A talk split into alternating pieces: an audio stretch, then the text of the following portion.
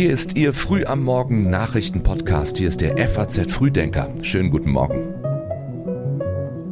Dienstag ist heute der 27. September und das ist heute wichtig. Im Osten der Ukraine enden die Abstimmungen über einen Beitritt zu Russland. Die Bundesregierung sucht nach einem Ersatz für die Gasumlage und die Wirtschaftsaussichten für Deutschland verdüstern sich zusehends. Gleich mehr dazu. Hier ist noch die Kurzmeldungen dieser Nacht. Erst Nord Stream 1, jetzt Nord Stream 2. Beide Gaspipelines werden ja momentan nicht genutzt. In beiden gibt es aber einen Druckabfall. Die Ursache ist unbekannt. Erstmals ist eine NASA-Sonde absichtlich in einen Asteroiden gekracht. Die nur mit einer Kamera ausgestattete unbemannte Sonde steuerte wie geplant in den Asteroiden Dimorphos. Es geht darum zu versuchen, ob man die Flugbahn eines Asteroiden so ändern kann. Und der Buckingham Palast hat das offizielle Monogramm von König Charles III. vorgestellt.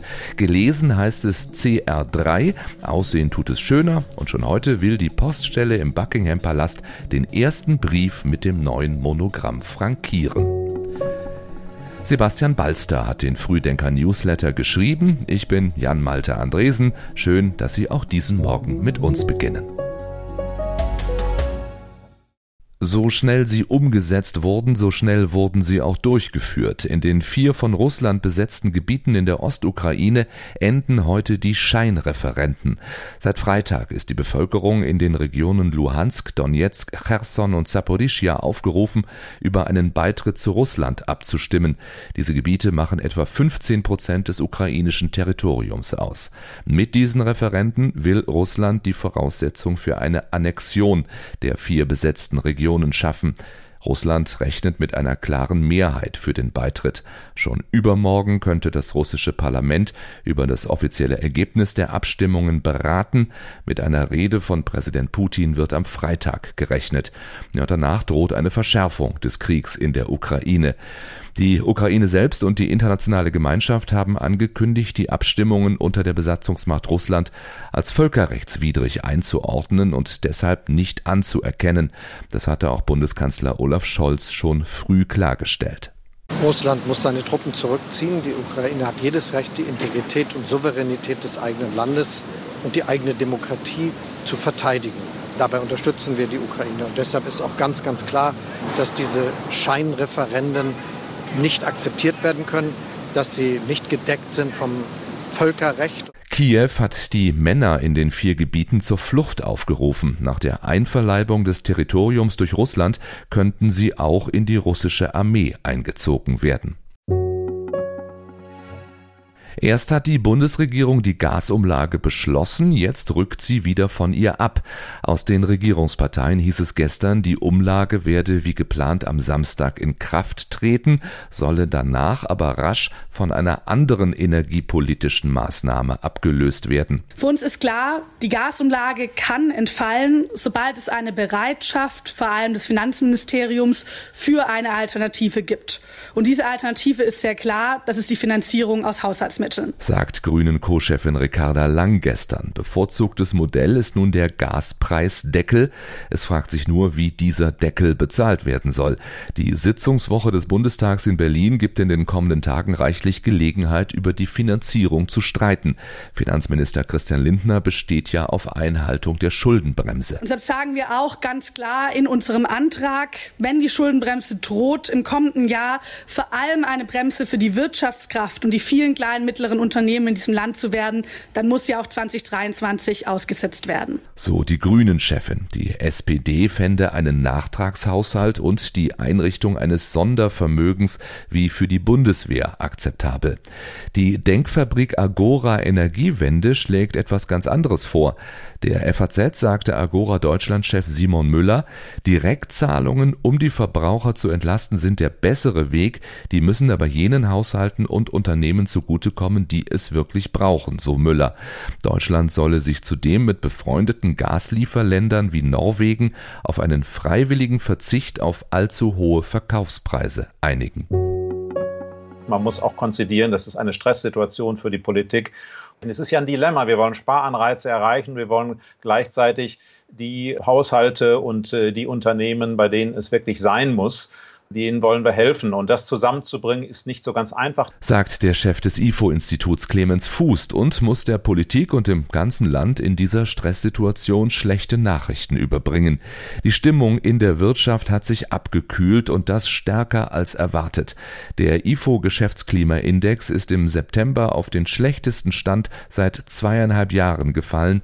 Damals hatte die Corona-Pandemie gerade begonnen. Wir haben einige Branchen, da sind die Auftragsbücher voll etwa im Maschinenbau. Dann haben wir allerdings im verarbeitenden Gewerbe auch andere Bereiche, insbesondere die chemische Industrie, wie wir in diesem Monat sehen. Es ist ja eine teilweise extrem energieintensive Industrie und die sagt, äh, für uns hat sich die Lage massiv verfinstert. Sagt Clemens Fußt. Nach seiner und der Überzeugung anderer führender Ökonomen steht die deutsche Wirtschaft vor einer Rezession.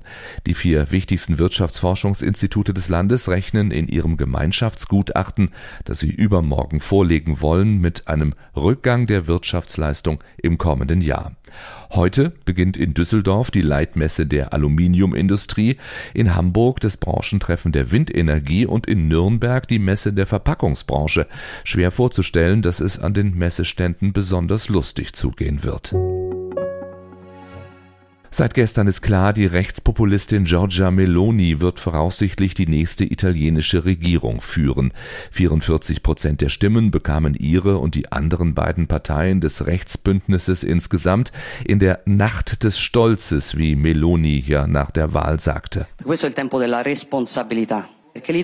Jetzt geht es um Verantwortung. Italien hat uns gewählt und wir verraten euch nicht. Wir regieren dann für alle. Wir wollen das Land ein, denn wir als Partei wollen, dass die Italiener wieder stolz sind auf Italien. Nuovamente orgogliosi di essere italiani. Allerdings stehen Meloni und die neue Regierung vor großen wirtschaftlichen Herausforderungen. Die italienischen Staatsschulden belaufen sich auf rund 2,8 Billionen Euro, das anderthalbfache der jährlichen Wirtschaftsleistung des Landes. In der Europäischen Union steht nur Griechenland noch tiefer in der Kreide. Trotzdem hatten Melonis Verbündete im Wahlkampf für Steuersenkungen und eine hohe Mindestrente plädiert. Das neue Bündnis wird sich mäßigen müssen, wenn es die knapp 200 Milliarden Euro nicht aufs Spiel setzen will, die Italien aus dem Corona-Wiederaufbauplan der EU bekommen soll. Drei Tage frei, vier Tage arbeiten, das wünschen sich viele Berufstätige in Deutschland. Vor allem unter jungen Arbeitnehmern ist die Vier-Tage-Woche beliebt.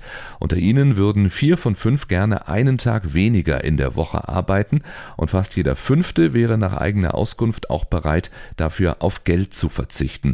Das ist Ergebnis einer repräsentativen Umfrage im Auftrag des Versicherers HDI, deren Ergebnisse der FAZ vorliegen. Im Branchenvergleich kommt der Umfrage zufolge überdurchschnittlich hohe Zustimmung zur Vier-Tage-Woche aus der Industrie und der Fertigung. Insgesamt würden 63 Prozent der Befragten eine Vier-Tage-Woche bei vollständigem Lohnausgleich begrüßen, 14 Prozent auch ohne finanziellen Ausgleich. Ja, und dann war da noch dieses Fußballspiel, der Wahnsinn von Wembley, sagen einige Kommentatoren. Das Ergebnis hätte aber schöner sein können. Denn erst führt Deutschland 2 zu 0 gegen England in diesem Nations League Spiel.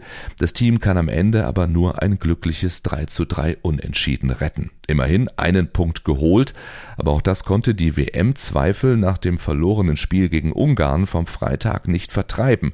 Das Spiel in London war das letzte vor der Nominierung des Kaders für die WM in Katar, die in nicht mal mehr acht Wochen beginnt. Wir sind in nicht mal 24 Stunden wieder zurück mit dem nächsten FAZ Frühdenker. Wie immer können Sie mehr zu diesen und den anderen Themen des Tages online lesen auf faz.net. Ich empfehle Ihnen auch den FAZ Podcast für Deutschland, immer nachmittags dort, wo Sie auch diesen Frühdenker empfangen. In der aktuellen Ausgabe hören Sie mehr über den Rechtsruck in Italien und warum die AfD davon wohl nicht profitieren wird.